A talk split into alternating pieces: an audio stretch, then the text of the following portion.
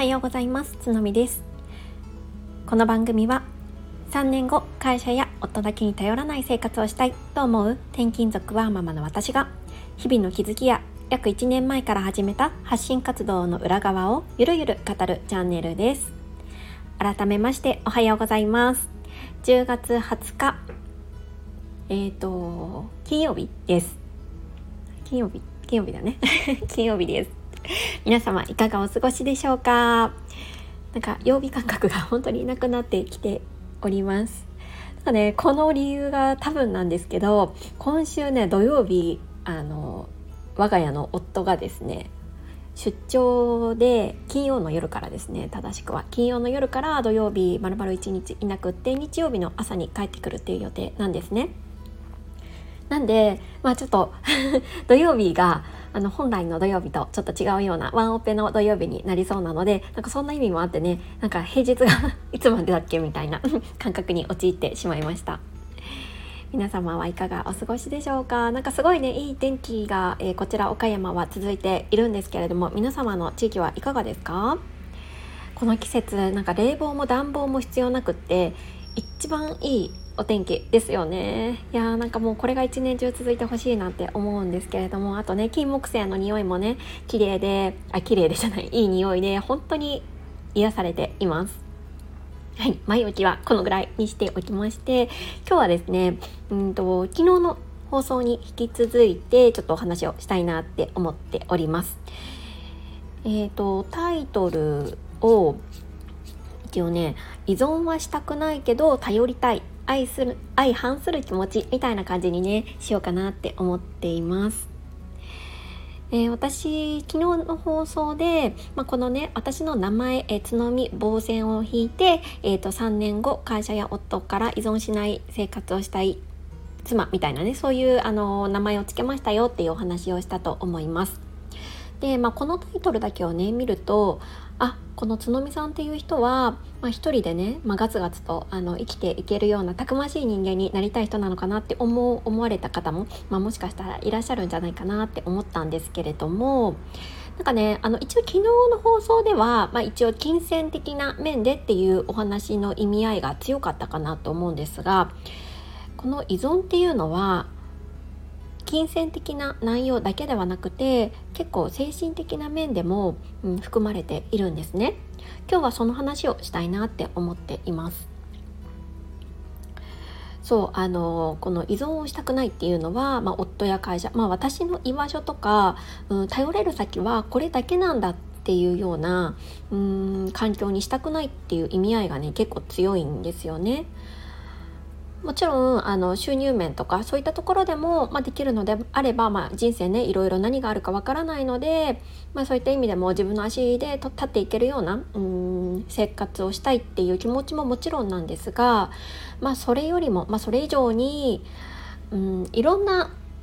頼り先をこれから先、まあ、約3年をかけて自分の中で見つけていきたいし作り上げていきたいなっていう気持ちが気持ちが強いです過去ね私は、まあ、こちらの放送でも話したんですけれども、えー、長女を出産した時に結構ねあの育児ノイローゼみたいになってしまったことがあるんですね。でその時っていうのは、まあ、あの両親も遠方で、まあ、頼れる人がいなくってで、まああのね、身近にその当時はママ友とかも特にいなくって本当に頼れる先が夫だけだったんですね。で頼るっていうのは子育てを頼るっていうのももちろんなんですが精神的になんかこう私の支えになって私の居場所になってくれる人っていうのがほぼほぼ夫だけだったように思います。あまりねこうもともと SNS をやるような人間ではなかったのでネット上のつながりっていうのにも少し懐疑的な面もあって自分自らね動いてうんと SNS の世界に入り込むこともなかったですしうんなんかこう積極的にねママコミュニティに属そうとかそういったこともなかったんです。そう自分自らはねそういうふうに動いてはいたんですけれども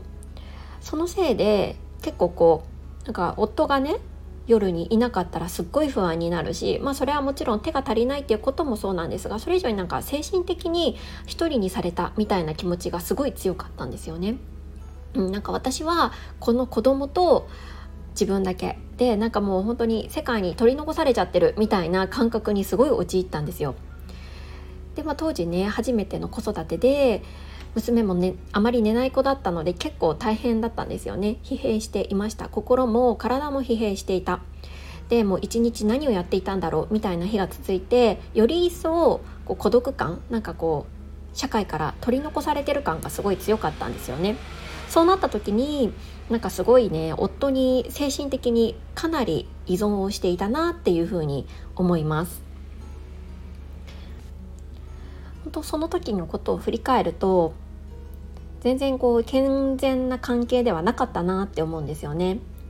変に夫を縛り付けようとして、まあ、家にねいさせようとしてこう喧嘩を仕掛けたりとかうんなんかすごい夫に対する態度もすごい良くなかったかなって思うんですよね。だからこそ夫婦関係は今より全然良くなかったですしうん夫もね多分生きにくかっただろうなって思います。私と一緒に生活していることに対して。それは私が居場所を持っていなかったから。そう頼り先っていうのが少なかったからだなっていうふうに思うんですよね。少しずつ、まあ、子供が大きくなっていって近所にママ友ができたりとかして、まあ、自分の行動範囲も広がってでかつ、まあ、自分自身も復職をしたりとかしたことですっごい世界が広がったんですよね。それは、うん、自分自身がいていいんだなっていう場所をそのわた、うんと、ノイローゼになった時よりも多く見つけたからだと思うんですよね。そうだから結局ね何が言いたいかっていうとうんとこの夫や会社に依存したくないっていうのは収入面金銭面というよりむしろうんもちろんそれもそうなんですけどあのその場所だけに、えーと、頼るのではなくていろんな場所に自分の頼り先であったりとか居場所を作っていきたい複複数作っていくことで、まあ、自分の自分自身の中でのね多様性っていうのもね見つけていきたいなって思っているんですよね。そうそんな意味を持って今回ね自分自身の名前を3年後会社や夫から夫だけに頼らない生活をしたいっていう言葉に変えましたそう依存っていう言葉があんまりちょっとねあの強すぎてあとうん結構ネガティブなイメージがあるかなって思うので依存ではなくて頼るっていう言葉にもちょっと変えてみたんですけど、うん、こんな風にね表現してみることにしました。なんかこうやって発信活動をやっていくと少しずつ少しずつ自分の軸っていうんですかねなんかこう自分は何を大切にしていきたいのかとかどんな風に自分を見せたいのかっていうのがなんとなくだけれども明確になってきているような気がしてなんかねすごい嬉しいんですよね。これは本当にあのこの発信活動、うん、音声配信をはじめとした発信活動をやっていなかったらうん多分出会うことのなかった自分だと思うんですよね。特にこの音声配信って自分の心の内をそのまま結構さらしさらけ出してるので私の場合ねあまり加工せずに出している部分もあるのでより一層ねそれが分かってきてね面白いなって思ってます。いろんな側面自分自身のいろんな側面がで見えるこの音声配信ってやっぱりいいなって 思うのでまたねコツコツ続けていきたいなって思っております。皆さんはいかがですか？結構この配信聞かれてらっしゃる方はご自身でも発信されてらっしゃる方が多いかなって思うんですけれども、うんと、自分自身をどういう風に見せたいかとかなんかこう発信活動をする上での軸とかできてきていますか？よろしければ是非コメントなどで教えていただけると嬉しいです。はい。今日はこんなところでしょうかね。そうなのでねそう明日からはワンオペの土曜日になるんですけれども、まあ、結構ねあのまあ、それなりに楽しみに しています。まあ、なんでかっていうとこれもね発信を始めたメリットの一つなのかもしれないんですけどこのねワンオペの土曜日も一つのコンテンツにしちゃおうかなって思ったんですよ。最近ねあまりワンオペの土日っていうのはなかったのでそういう発信っていうのはできないなって思ってたんですけど、まあ、実際にそれがそういう日が設けられたので、まあ、これをね一つの、まあ、コンテンツとして切り出してうんと、まあ、共感していただける方もいるかもしれないし自分自身もねなんかこう切り出すことによってうんと多角的にね自分を見れるからそれも面白いななんて思っています。一見するとなんかちょっとうんあまり乗り気じゃないなとかネガティブなあの物事、まあ、今回で言うと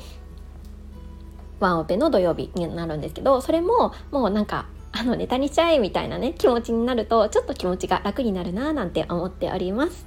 はいここまで聞いてくださっていつも本当にありがとうございます、えー、それでは素敵な金曜日をお過ごしください。それではまた次回。